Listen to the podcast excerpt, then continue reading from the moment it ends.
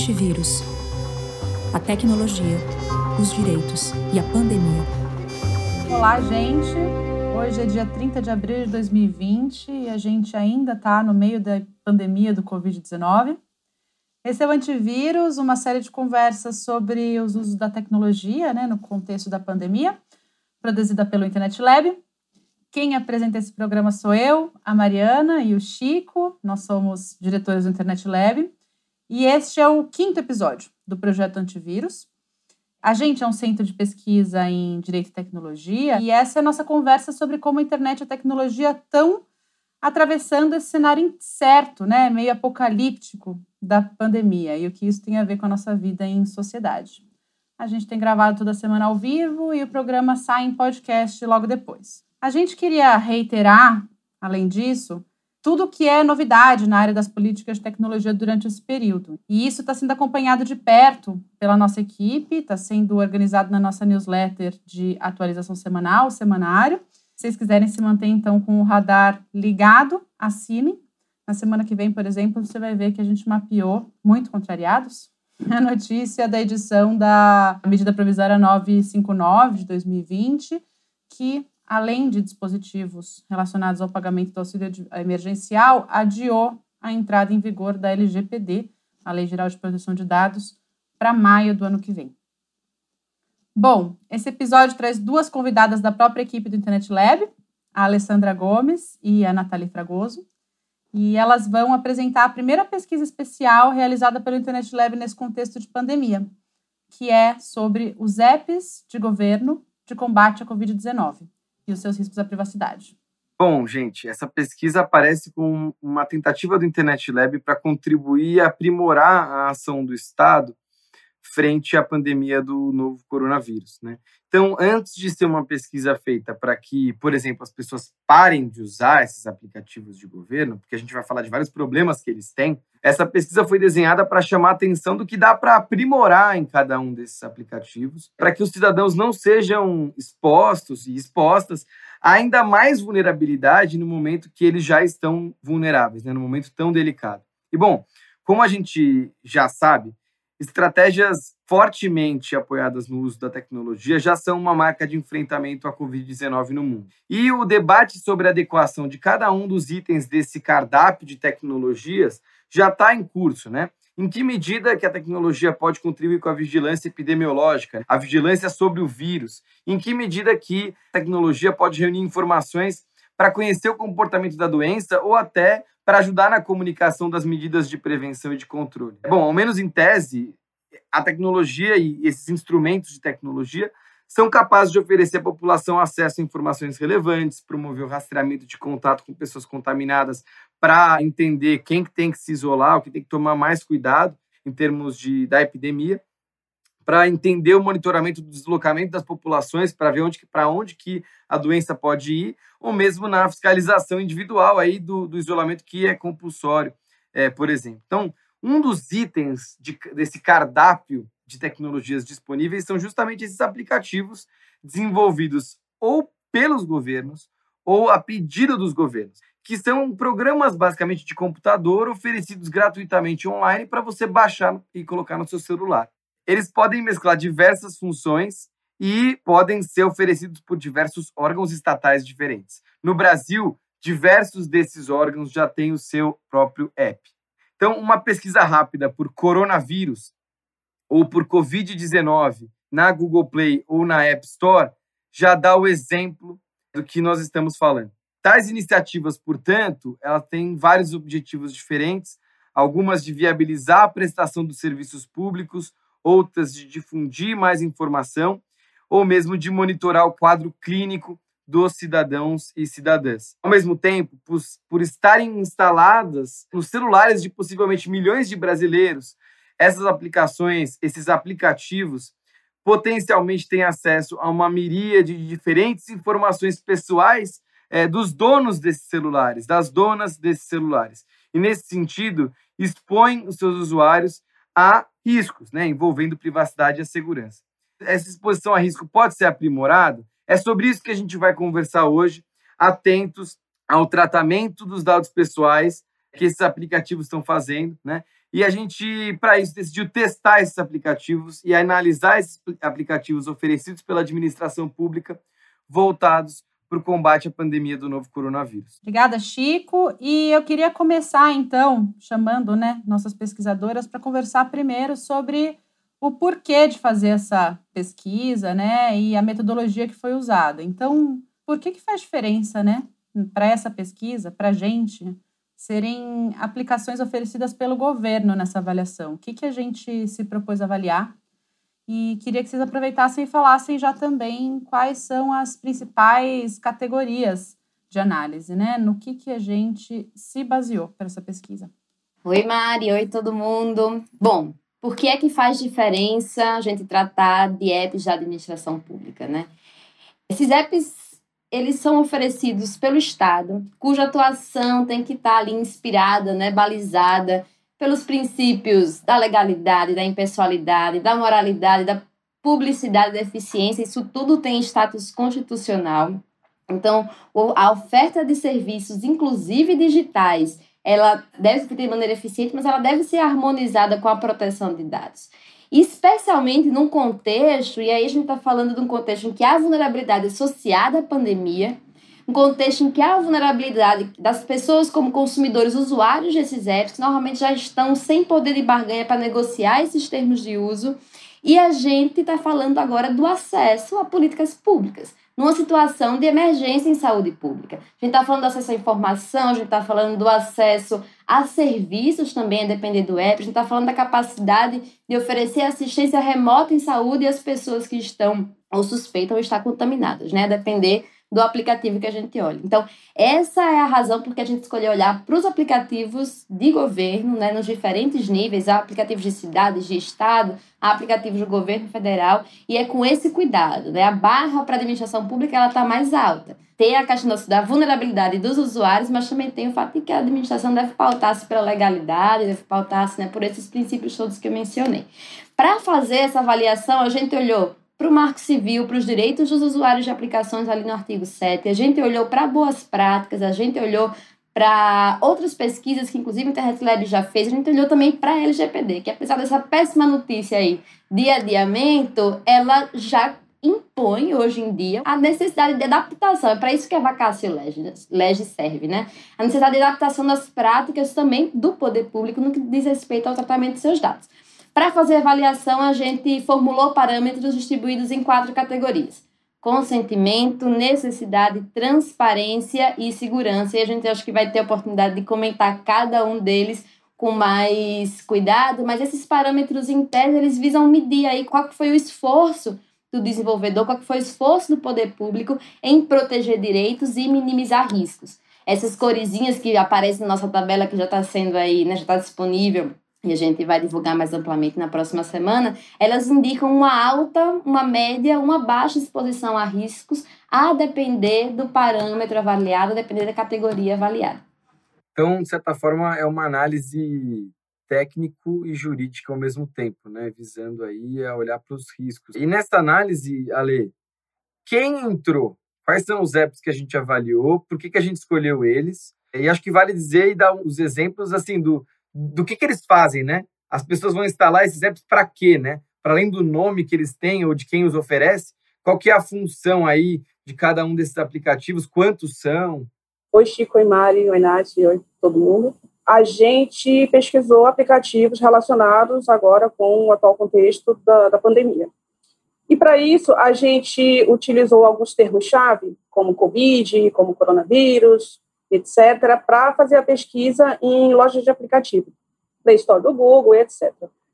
A gente teve como retorno uma grande quantidade de aplicativos, e aí o nosso filtro foi basicamente quais uh, aplicativos tinham sido feitos por autoridades públicas, e a gente também colocou aí no nosso projeto o aplicativo da OMS. No total foram oito aplicativos, uh, depois desse filtro e de testar os aplicativos, ver quais de fato funcionavam e que dava para a gente fazer essa avaliação. E depois que a gente selecionou quais seriam esses outros aplicativos, que dentre eles tem aplicativos de monitoramento, como o Coronavírus São Paulo, aplicativos que dão informações numéricas sobre o estado atual da pandemia no país, como o CoronaSUS, ou aplicativos que oferecem informações, cursos online, como o aplicativo da OMS, a gente tem essa variação aí, no, no total foram oito aplicativos. Depois que a gente fez essa primeira etapa de coletar os aplicativos e definir quais deles iriam entrar, a gente passou para uma segunda etapa que foi de testar o que, que os aplicativos ofereciam, no total, testar todas as áreas dos aplicativos, analisar as permissões dos aplicativos, o que, que eles coletavam, termos de dados, tanto via formulários que os usuários preenchem, quanto as permissões que, que aparecem quando você usa o aplicativo, né? Por exemplo, ah, você permite que esse aplicativo acesse o seu microfone, a sua câmera, a sua localização, etc. E depois que a gente passou dessa etapa, a gente teve uma terceira etapa, que foi utilizando o aplicativo, o aplicativo da universidade que foi desenvolvido pela, pelo Instituto de Computação da Universidade de Berkeley, que é o Lumen Privacy Monitor. E o que esse aplicativo faz? Ele monitora e também faz análises de aplicativos sobre o que, que eles estão fazendo no seu dispositivo, como é que eles como é que esses aplicativos trafegam dados, para onde esses dados vão, quais são as permissões que eles acessam. Ele também informa a possível gravidade dessas informações, né? Então, olha, o aplicativo está pedindo permissão para sua câmera, talvez isso seja um pouco perigoso, de alta gravidade, ou então, olha, ele acessa armazenamento interno, uma coisa de baixa gravidade, enfim. Então, basicamente, a gente trabalhou nessas, nessas frentes. A gente primeiro coletou, depois a gente testou cada um dos aplicativos, instalando no nosso celular, desinstalando tudo mais, e depois fazendo um monitoramento em paralelo, utilizando aí essa ferramenta do, do Lumen Monitor. E eu acho que para ter alguns exemplos, entre esses aplicativos que a Lei mencionou estão Coronavírus SP, Coronavírus SUS, Atendem Casa de Pernambuco, Saúde de Osasco. E como a Lei mencionou também, a gente incluiu aí o aplicativo do OMS, porque veio na pesquisa, mas não é um aplicativo governamental né, no Brasil, mas a gente entende que a OMS tem esse papel hoje em dia né, de coordenar, orientar esforços globais sobre o enfrentamento da pandemia, então havia ali o um interesse em olhar também para esse aplicativo. É, e também só para complementar, que esse é um primeiro momento do projeto. Então, é possível que, com o passar do tempo, a gente encontre novos aplicativos, né, que novos aplicativos sejam disponibilizados, ou então que os aplicativos que a gente analisou sejam atualizados, isso tem acontecido com uma grande frequência, a gente vê a data de atualização dos aplicativos nas lojas da Store, a gente vê que a atualização está bem frequente no intervalo curto de dias, então, deixei claro que o que a gente vai falar aqui é sobre os resultados obtidos nessa primeira etapa do projeto. E, pessoal, uma pergunta só para complementar, quais foram as fontes né, que a gente usou para responder as perguntas? Queria que vocês falassem um pouco sobre as políticas de privacidade dos aplicativos, que mais? Bom, eu vou começar falando aí da fonte para fazer essa pesquisa jurídica, como o Chico mencionou, né? A gente olhou principalmente para as políticas de privacidade e para os termos de uso dos aplicativos. Essas políticas elas têm uma função absolutamente relevante, né? Porque é ali que estão as informações todas aqui ou devem estar, as informações todas aqui os usuários têm direito no âmbito conforme o Marco Civil da Internet. Então a gente olhou principalmente para isso no que diz respeito a essa avaliação mais jurídica dos aplicativos?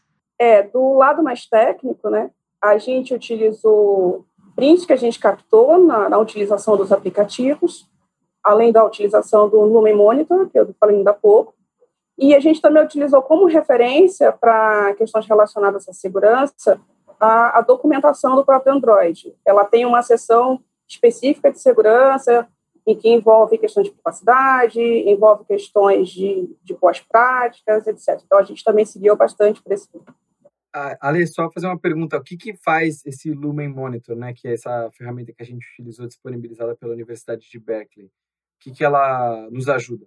Então, ela nos ajuda a verificar o que, que acontece quando você utiliza um aplicativo. Então, por exemplo, vamos supor que você quer monitorar o aplicativo, você baixou o aplicativo do coronavírus SUS no seu celular e você quer monitorar, quer saber o que, que acontece enquanto você está utilizando aquele aplicativo. Você tem uma primeira visão, que é sobre os dados que você informa voluntariamente, no, no preenchimento de um formulário e tudo mais. Mas você não sabe o que acontece no tráfego de dados. Quando você clica no botão cadastrar, você não sabe para onde que esses dados vão, por exemplo. E você também, muitas vezes, não sabe ao certo quais as permissões que esse aplicativo faz uso quando você utiliza, quando você instala no seu celular. E o Lumen Monitor ele faz isso. Ele tem uma opção de você iniciar e parar o monitoramento, né? Então, basicamente, você abre, inicia o monitoramento, deixa o, o, o monitor rodando lá no, no segundo plano, e aí você abre o aplicativo que você quer monitorar. Então, vamos supor que eu quero monitorar o coronavírus SUS. Eu abro, eu faço a utilização, utilizo ele uh, vendo, fazendo cadastro, uh, navegando no, no, aplicativo, e em seguida eu volto, depois as utilizações que eram do meu interesse, eu volto no Home Monitor e vejo o que, que ele detectou enquanto ele estava rodando. Ele vai me informar, olha, ocorreu um tráfego de dados para o domínio uh, vamos supor, saúde.gov.br. Então, quer dizer que os dados movimentados naquele aplicativo estão sendo enviados aí, provavelmente, para um banco de dados, para um serviço de dados, hospedado em, em saúde.gov.br. Ele também informa, olha, ele teve acesso, o aplicativo teve acesso ao seu armazenamento externo, etc. Então, ele, ele vai dando essas informações para a gente. Fluxo de dados, se os dados foram uh, enviados de forma criptografada ou não criptografada, as permissões que foram utilizadas, etc. E aí a gente foi fazendo esse acompanhamento para cada aplicativo. Bom, gente, começar a falar dos resultados em si, né? Lembrando que a tabela está nas referências do episódio. Para quem está assistindo ao vivo ou vendo o vídeo, está na descrição do YouTube também, no site do Internet Lab. E apesar da tabela estar belíssima, os resultados em si acho que não foram muito animadores, né, gente? Será que vocês podem brevemente comentar? Bom, olhando aí para a tabela, a gente percebe que na maior parte da avaliação das categorias, algum risco intermediário, pelo menos, a maior parte dos aplicativos a gente identificou, né, atribuiu.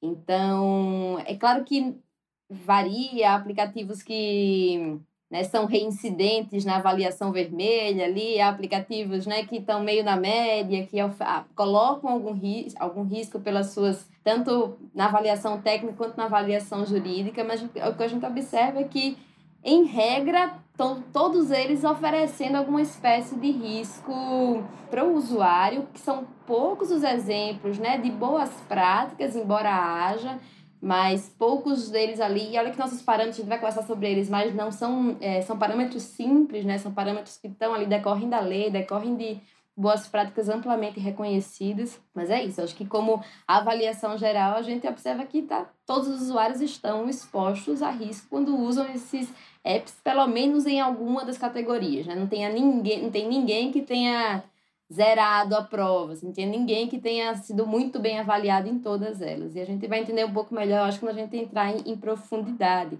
Concordo com o que a, a Nathalie falou, a gente tem esse resultado aí de que chama atenção, nenhum dos aplicativos zerou a prova, como a Nathalie falou, mas acho que também é importante a gente ressaltar que a nossa ideia aqui não é, ao publicar essa tabela e fazer esse estudo, é, é falar para as pessoas olha, não usem esse app porque esse app é perigoso. Assim, a gente, a gente acredita que os aplicativos são importantes, principalmente nesse momento delicado que a gente está vivendo, mas a gente também quer alertar para melhorias podem ser feitas, né? E aí a gente uh, elencou essas quatro categorias, que a gente vai falar mais detalhadamente sobre elas, e uh, do ponto de vista da nossa pesquisa, o que, que a gente encontrou que pode, assim, vir a ser melhorado. Valeu, Ale e Nath, então, por esse, por esse panorama. Mas vamos lá, entrando, mergulhando nos resultados.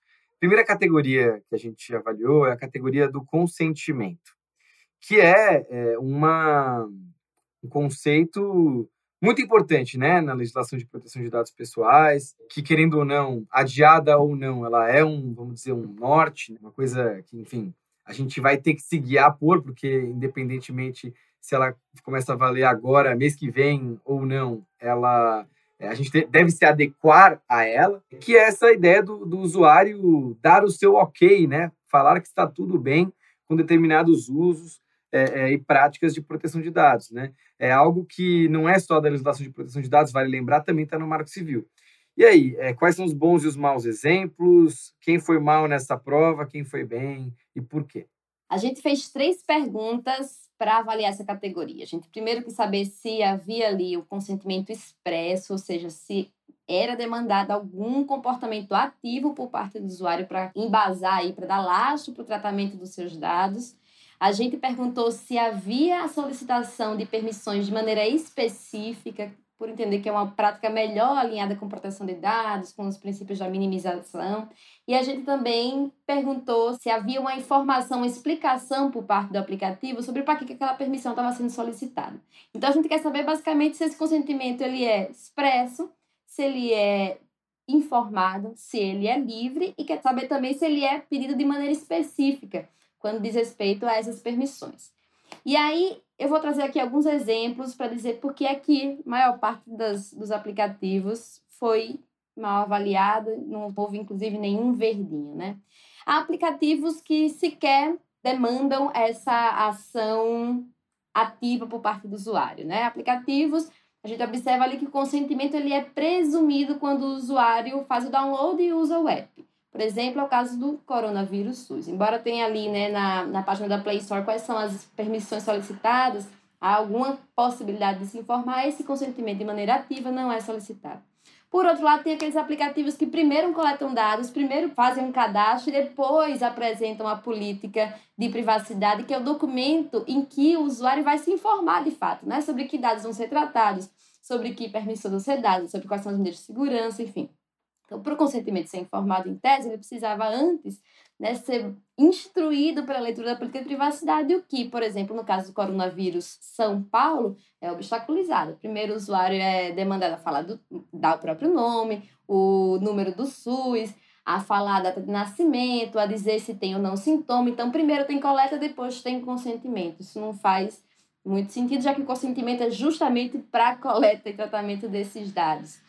A gente também tem, por exemplo, outros exemplos que são importantes mencionar, de aplicativos que dizem que podem mudar os termos de uso a qualquer momento, sem a obrigação de informar o usuário, por exemplo. É, né, equivalem os termos de uso vigentes na época do uso. Isso é problemático, segundo a nossa avaliação também, porque isso é uma política de privacidade, é uma política do app que observa o consentimento como esse ato único, inicial uma carta branca, né? Então, o direito de informação que tem o usuário também contradiz esse tipo de prática. Então, essa é a razão porque há tantos alertas e alguns aplicativos que foram avaliados, inclusive com categoria vermelha, que é o caso do coronavírus SP e o caso de Osasco, que são esses aplicativos que demandaram primeiro preenchimento de um cadastro e com dados uma quantidade relevante de dados, inclusive dados sensíveis, para depois coletar o consentimento dos usuários. Outro ponto talvez interessante notar é que a gente observa em boa parte dos é, em três aplicativos, na verdade, uma coleta específica de alguma permissão, por exemplo, permissão de localização. Isso foi avaliado, é, por exemplo, para o coronavírus PE, o Atende em Casa PE, na verdade, Coronavírus SUS e Telemedicina Paraná. Eles são aplicativos que solicitam essa permissão de acesso à localização no momento em que vai ser utilizado ali para o cadastro do usuário. Então, o fato de que há uma permissão específica no contexto em que há né, a demanda pela informação do lugar em que está o usuário, enfim, é avaliada de maneira positiva. Mas é isso. Como a gente tem uma categoria aqui informada por três parâmetros, quem foi bem em um deixou de atender outro, recebeu aí a luzinha amarela. E quem recebeu ressalvas ou comentários ou críticas em todos esses parâmetros recebeu a cor vermelha. Levantar aí que estão expostos a um risco maior porque os usuários não estavam em condições de efetivamente consentir, seja por falta de informação, seja porque a política de privacidade vem depois da informação de dados, da coleta de dados do usuário. Acho que é um, um pouco por aí. É, queria aproveitar o ensejo dessa primeira categoria para também perguntar para vocês, eu sei que a Ale também deve ter algum comentário sobre essa parte do consentimento, mas queria perguntar para vocês por que, que a gente não conseguiu avaliar o app de auxílio emergencial né, da Caixa é, nessas duas primeiras categorias, que acho que é importante deixar claro para quem está acompanhando que a gente, claro, esse é um app super importante, né? Porque ele é condição para recebimento de um auxílio que vai ser muito importante para muita gente no Brasil, mas que para fazer essa pesquisa na correria, né, a gente teve algumas limitações para avaliar esse aplicativo em específico nessas duas primeiras categorias. Então, queria aproveitar e perguntar por que, que a gente teve essas limitações. Bom, já sabendo que a gente quer superar essas limitações né, nas próximas versões da tabela, né? A gente não conseguiu, no caso do auxílio emergencial, avaliar o ciclo inteiro né, do uso do aplicativo, porque a gente precisou da colaboração de um voluntário. O aplicativo ele só, né, só se permite o uso do aplicativo àqueles que estão efetivamente solicitando o benefício.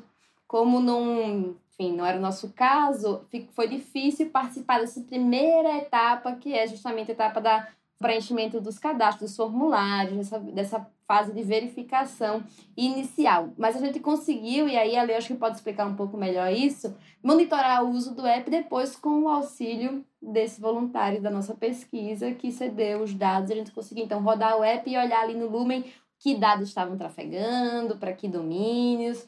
É, o meu comentário ia ser justamente sobre esse aplicativo, né, o aplicativo Auxílio Emergencial da Caixa, que é um aplicativo que tem rendido bastante notícia, que é extremamente importante.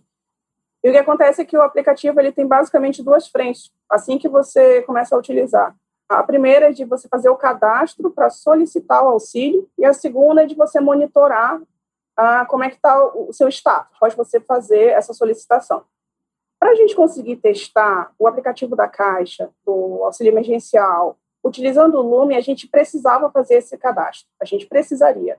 A gente precisaria entrar no aplicativo, né? a gente precisaria fazer o cadastro, solicitar esse auxílio, em seguida verificar para ver como é que o Lume se comportou. Como não foi possível, a gente inicialmente tinha pensado em descartar, mas a gente conseguiu um voluntário que já tinha realizado o cadastro e a gente conseguiu testar a segunda área do aplicativo, que é a área de monitoramento você verificar o status da sua solicitação. Se você está em espera, se está em pendência, se foi aprovado, etc. E aí é por isso que o aplicativo não tem classificação na, nessa categoria que a gente está comentando agora, porque, infelizmente, ela estaria também vinculada a essa área do cadastro. Então, como a gente não testou, a gente não, não fez nenhum tipo de avaliação. Eu queria conversar com vocês sobre é, a segunda categoria, né? Necessidade. E aí vocês explicam melhor o que, que vocês analisaram nisso, mas a gente sabe que essa categoria depende muito da finalidade do aplicativo, né? Não dá para ter uma régua que vai se aplicar a todos os aplicativos porque eles fazem coisas diferentes. Então, se um aplicativo serve para mais coisas, ele vai precisar de mais permissões e autorizações, né? Para mexer com mais dados, e isso é mais aceitável do que um aplicativo que faz menos coisas e, vamos dizer, pede a mesma quantidade de dados, né? Enfim. É, no final, os aplicativos analisados, eles pediam permissão para acessar muita coisa no telefone das pessoas. Quais que mais pediram? O é, que, que pareceu exagerado para vocês? Por favor, comentem. Bom, então, como a Mari falou, né, os aplicativos são diferentes, têm objetivos diferentes. E por mais que alguns aplicativos às vezes tenham o mesmo objetivo, eles foram implementados de forma diferente. Então, os, os, dados que são pedidos são diferentes, a navegação interna no aplicativo é diferente. Então, por conta disso, não tem como a gente ter uma régua única para medir todos esses aplicativos. O que a gente fez foi, ah, quais eram as permissões solicitadas por esses aplicativos. Então, quando a gente fala de permissão, a gente está falando ah, o aplicativo pede informação sobre a localização do dispositivo, pede acesso à câmera, pede acesso início de chamada telefônica, etc. Então, a gente, o que a gente fez foi fazer análises para cada um desses aplicativos e verificar se aquelas permissões que eram pedidas pelos aplicativos, de fato, faziam sentido dentro do que o aplicativo se propõe a fazer. E a gente encontrou algumas coisas bem interessantes que, infelizmente, resultaram nessas classificações em vermelho aqui, uh, na tabela, na área de necessidade. E aí, uh, só fazendo destaque rapidamente de algumas, né? Chamou a atenção.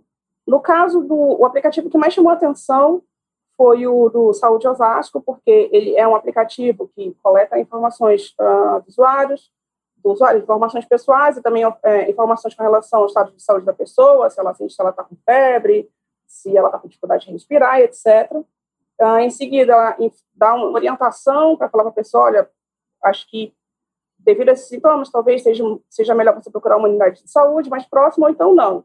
A recomendação é isolamento. E para fazer isso, esse aplicativo ele pede, por exemplo, acesso à câmera e microfone. Então, gerou questionamento na gente. Um aplicativo que faz, tem esse propósito, aqui, por que, que ele pediria acesso à, à câmera e acesso ao microfone do dispositivo, né? O caso do Corona, esse foi o caso mais grave, né? O caso do, do, do Corona São Paulo, a gente tem a solicitação de localização, sendo que dentro do aplicativo não há nenhuma área que justifique essa solicitação. A localização do usuário ela pode ser fornecida por, por preenchimento de formulário, porque ele pede ah, no cadastro que você informe seu CEP, que você informe seu endereço. Na descrição do aplicativo, na Play Store, há uma referência ao uso de, de dados de geolocalização para indicar as unidades de, unidades de saúde mais próximas a, ao usuário. E também tem uns prints de telas com mapas, com alguns pins que indicaria, acredito, essas unidades mais próximas de saúde, só que utilizando o aplicativo, pelo menos a versão que a gente baixou, que é a versão, é a versão mais atual, esse mapa ele não existe mais, não sei se foi uma versão anterior e foi retirada, mas esse mapa ele não existe mais, então não, um, um, um, não, não justificaria, digamos assim, o uso dessa localização. E, além disso, quando o, usuário informa os dados de saúde dele e o aplicativo classifica que é necessário que ele vá procurar uma unidade de saúde, ele não dá essa indicação. Ele abre uma tela de uma área de telemedicina para que o usuário converse diretamente com o profissional de saúde do outro lado. Então, esse dado de localização, de fato, ele não parece ser utilizado no aplicativo. E, por fim, do telemedicina, o que chamou a atenção da gente foi a questão da, da autenticação no aplicativo. Todos os aplicativos desenvolveram o seu próprio sistema de autenticação, no caso, a tela de login. O aplicativo telemedicina não, ele utiliza os recursos de autenticação de redes sociais, no caso, Facebook ou Google. O problema é que o Lumen detecta. Esse é o. Ale, só para perguntar, esse é, esse é o do Paraná, né? Isso, Telemedicina Paraná. E o que acontece é que o Lumen acabou detectando que poderia ter um possível vazamento aí de dados, porque o aplicativo poderia. Então, a gente não sabe exatamente se o aplicativo faz isso, então, é a possibilidade de coletar dados uh, da conta logada no dispositivo do usuário, que no caso seria o endereço de e-mail ou a foto desse usuário se o usuário opta por logar pelo Facebook, seria a foto de perfil, o nome de perfil e endereço de e-mail desse usuário. Então, esses foram os pontos que mais chamaram a atenção na área de, nesse, da categoria necessidade para gente. Nathalie, quer completar?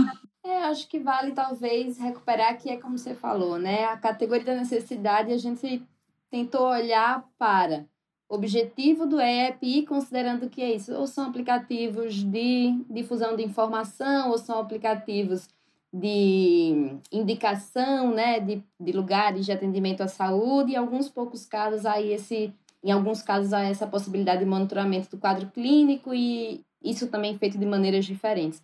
O que a gente tentou olhar para as, para as permissões e para os dados coletados nos formulários também, né, são essas duas perguntas, a gente olha tanto para quanto para os dados coletados quanto para as permissões para saber se elas, por um lado, estão se relacionam né, ao propósito do aplicativo e segundo, se é o mínimo necessário também para que esse propósito seja alcançado. Então, a nossa avaliação, que é essa que a Ale trouxe, com os casos que realmente mais nos chamaram a atenção, é uma avaliação de precisa desse dado? Precisa mesmo dessa permissão? Precisa sempre? Então, acho que, é, por exemplo, a Ale trouxe o, o, né, o caso de São Paulo e falou um pouco sobre aí a localização. A permissão para localização é dada no aplicativo do, de São Paulo, mas antes, né? E não, por exemplo, no contexto específico em que poderia ser usado para completar o cadastro. Ela é concedida antes. A gente também, é, bom, isso vai ganhar relevância também quando a gente olha para a política de privacidade e observa aí quais que são os termos, né, que vão orientar possível compartilhamento desses dados. Então, é, é com esse olhar que a gente olhou para essas permissões e para esses dados. Primeiro, são né, adequados, ou seja, o aplicativo precisa disso para funcionar, e segundo, é o mínimo. É, há esse cuidado de não coletar mais dado ou pedir mais permissão do que precisa, já que isso é tanto a medida de segurança da informação, né? Quanto menos dados se processa, quanto menos permissão se pede, menor o risco colocado aí, quanto é também um princípio aí da LGPD, é também um, um direito do usuário. Né?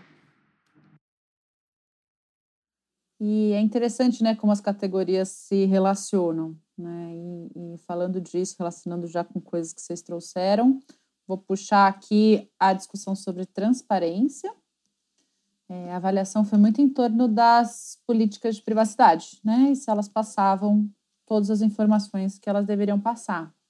Acho que vale aqui, inclusive, a gente citar né, o Marco Civil da Internet, que se aplica no caso de aplicações da internet, ou seja, essas, e que diz no artigo 7, inciso 8, eu vou ler aqui, tá? Que tem o direito dos usuários a informações claras e completas sobre coleta, uso, armazenamento, tratamento e proteção dos dados pessoais, que somente poderão ser utilizados para finalidades que justifiquem sua coleta, não sejam vedadas pela legislação e estejam especificadas nos contratos de prestação de serviço ou em termos de uso de aplicações de internet. Essas aplicações, então, essas iniciativas que a gente avaliou, elas estão garantindo bem esse direito? Olha, mais ou menos, viu? É, Para fazer a avaliação dessa categoria, a gente fez algumas perguntas que decorrem muito disso que você acabou de ler, do Marco Civil da Internet e algo ali também do Código de Defesa do Consumidor. Então, a gente perguntou, primeiro, o app possui uma política de privacidade? Dois, é acessível? Informa que dados são coletados, se são excluídos, se há possibilidade de tratamento posterior, informa quem é o desenvolvedor, se existem parcerias e se informa sobre as hipóteses ou a possibilidade de compartilhamento desses dados. Então, são perguntas muito básicas que decorrem aí né, do texto da lei. Infelizmente, por exemplo, a gente observou que tem aplicativo que não tem uma política de privacidade, como é o caso do coronavírus SUS.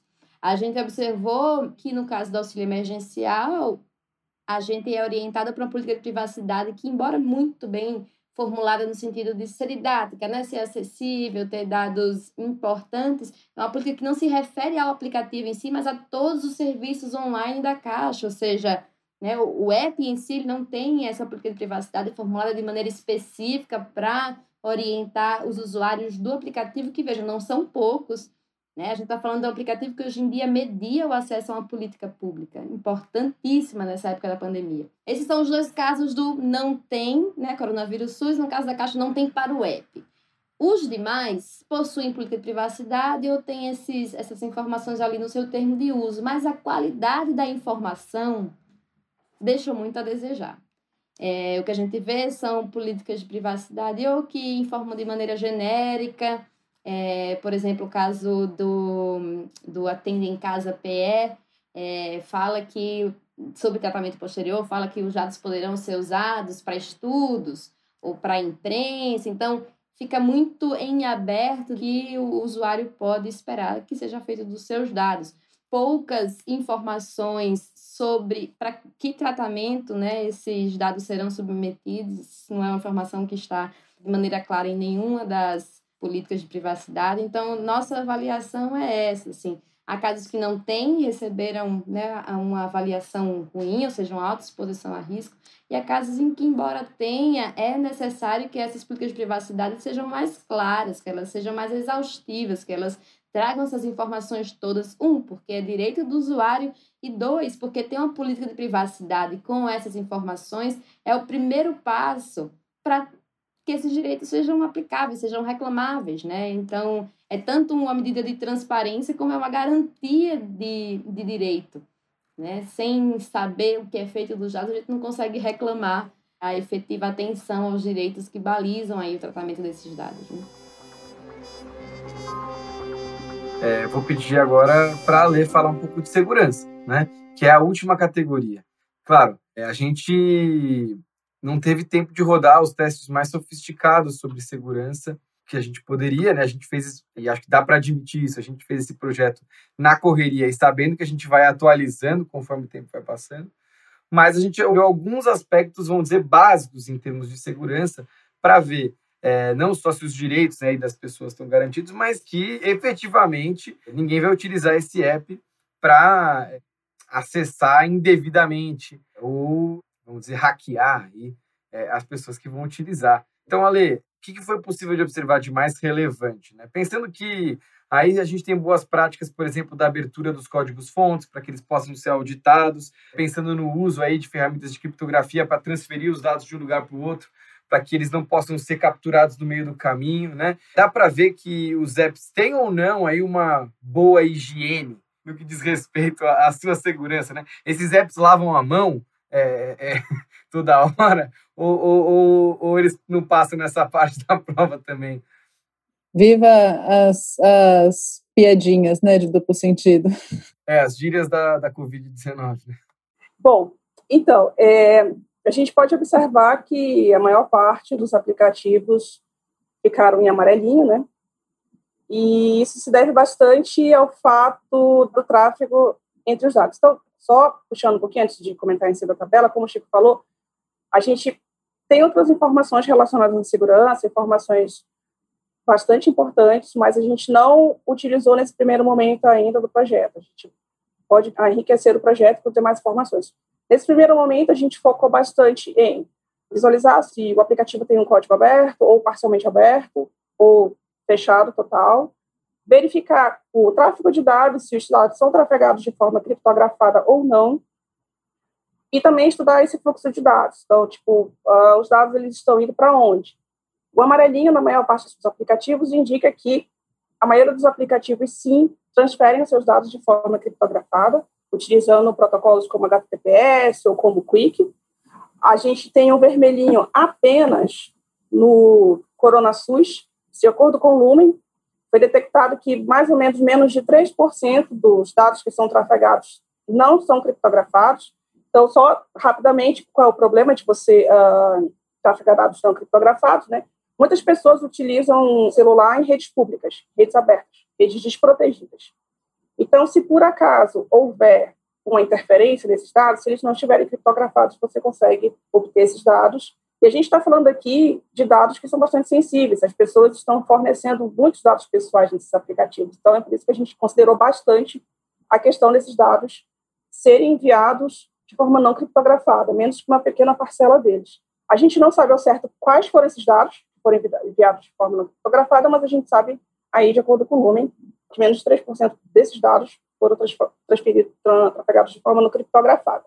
E a gente tem aí um destaque para a OMS, que é o único verdinho na categoria de segurança, e o diferencial dele é que ele tem o código dele aí parcialmente aberto.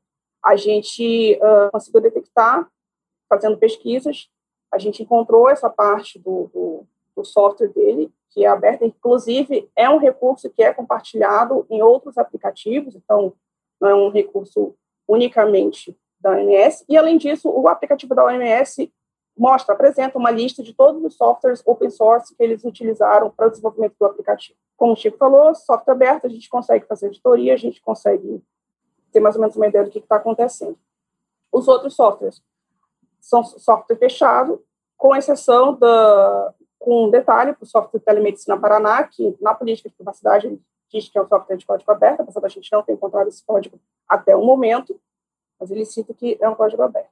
A gente pode detalhar um pouco mais com relação ao fluxo dos dados mais para frente, mas a gente centrou basicamente nisso, essa questão da segurança, a forma como os dados foram trafegados, e a importância da questão de ser código aberto e de utilizar tecnologias abertas.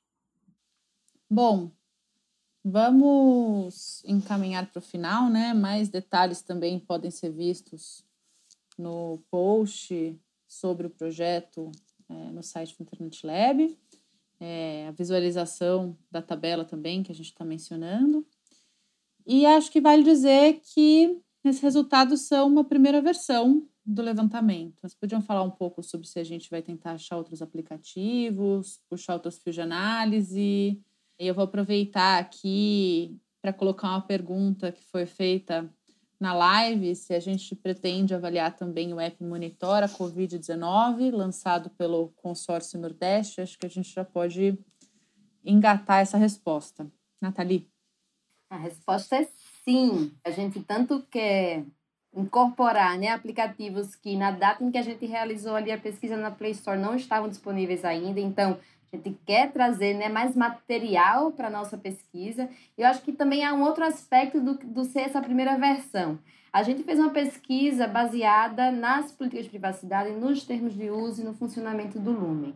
Se por acaso essas políticas de privacidade são alteradas, se por acaso há alguma informação que não tenha estado acessível para nós, mas que já esteja acessível para o público, nós estamos disponíveis, assim como no Quem Defende Seus Dados, por exemplo, a rever nossos resultados. A gente teve cuidado de fa fazer uma metodologia transparente, comunicar nossos resultados de maneira clara, mas é isso, a gente está mais do que disposto, é claro, aí refinando se novos elementos aparecem para essa avaliação. Né? O compromisso é com a avaliação precisa. Então, sim, o estudo continua, tanto para né, agregar mais material, trazer mais aplicativos para debaixo da lente da Alessandra, quanto no que diz respeito aí à possível revisão dos resultados, se houver é, elementos desconsiderados nessa primeira versão. E vale dizer, né, pensando aqui mais como diretor do Internet Lab também, que por conta da gente correr para lançar esse projeto, a gente escolheu não publicar ou não abordar coisas que eram mais complexas. E isso é normal, né? É, a gente tinha que divulgar logo, porque as pessoas podem estar correndo agora, é uma situação emergencial mesmo. Mas uma das coisas que a gente já pensou é também a avaliação dos apps que não são de governo. Né? São os apps, vamos dizer, voltados para coronavírus, mas do setor privado. Acho que isso também é uma possibilidade que a gente tem que maturar para frente do que dá para fazer. E aí já aproveito e falo de um dos aspectos assim mais intrigantes da análise que a gente teve, que a partir dessa ferramenta da Universidade de Berkeley, a gente também entendeu e começou a observar os fluxos de dados, né, que os aplicativos fizeram. Essa foi uma parte que nos intrigou. Ale, quais foram os fluxos de dados que a gente encontrou que você acha que a gente precisa investigar mais? Que é aquele tipo de coisa que vai é inconclusivo na análise, mas pode dar pano para manga de uma discussão maior depois. É, a gente encontrou umas coisas bem curiosas no fluxo de dados. Então, o que a gente está querendo dizer aí com o fluxo de dados é os dados que saem do aplicativo, quando você aperta um botão cadastrar, por exemplo, para onde eles estão indo, certo?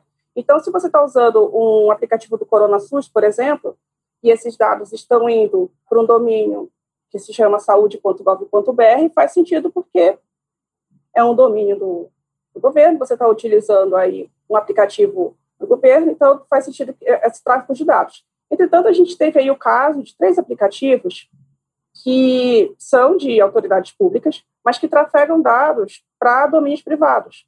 Então, foi o caso do app do Cachoeirinha, por exemplo, que os dados são trafegados para um domínio privado, e o caso de outros também aplicativos que trafegam dados para empresas.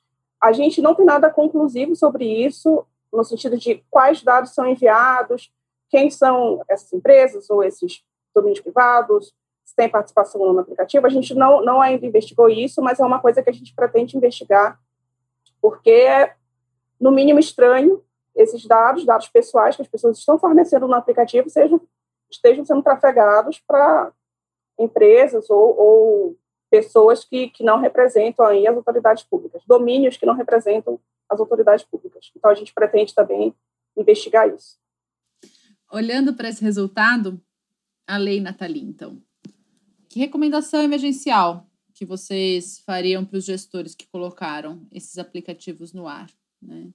Lembrando da que a lei falou mais cedo, de que esse projeto se destina principalmente a isso, né?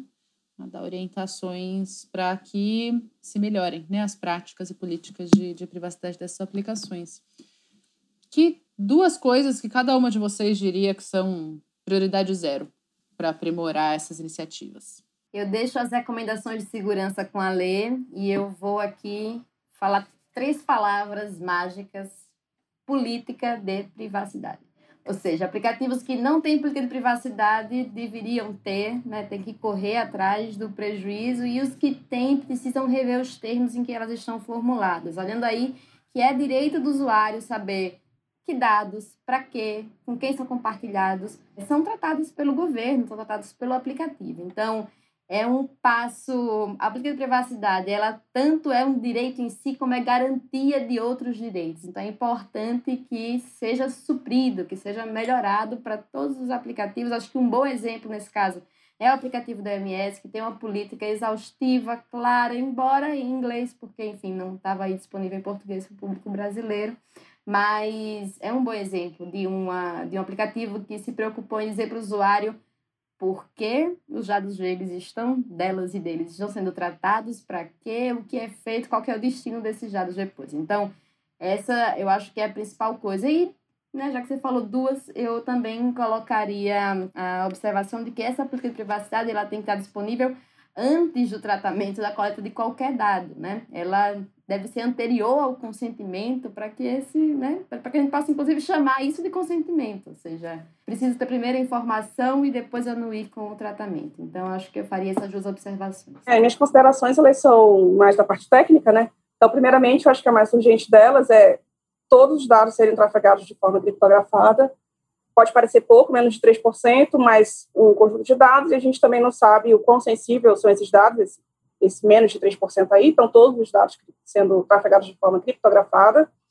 E, além disso, código aberto. Muitas das nossas perguntas aqui poderiam ter sido respondidas se a gente tivesse acesso ao código. E, além disso, a comunidade poder, a comunidade de software ou demais pessoas interessadas também poderem ter acesso ao código-fonte desses aplicativos e fazer suas considerações.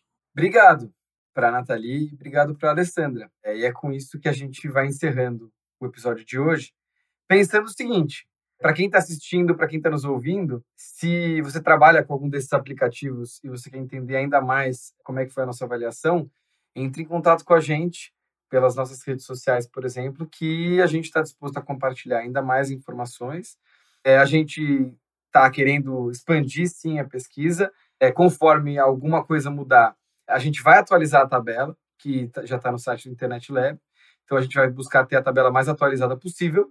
E também dizer que se alguma coisa mudar de muito absurdo também, ou se novos aplicativos entrarem e a gente tiver que se reunir de novo aqui, esse espaço vai continuar a estar aberto para a gente continuar conversando sobre essa pesquisa. Com um especial agradecimento para a equipe dessa pesquisa, que produziu um levantamento em tempo recorde, muito suor nessas últimas semanas, a gente fica por aqui. Um abraço para todo mundo. Até mais.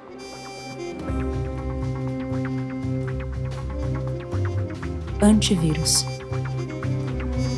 Um podcast do Internet Lab, apresentado por Mariana Valente e Francisco Brito Cruz.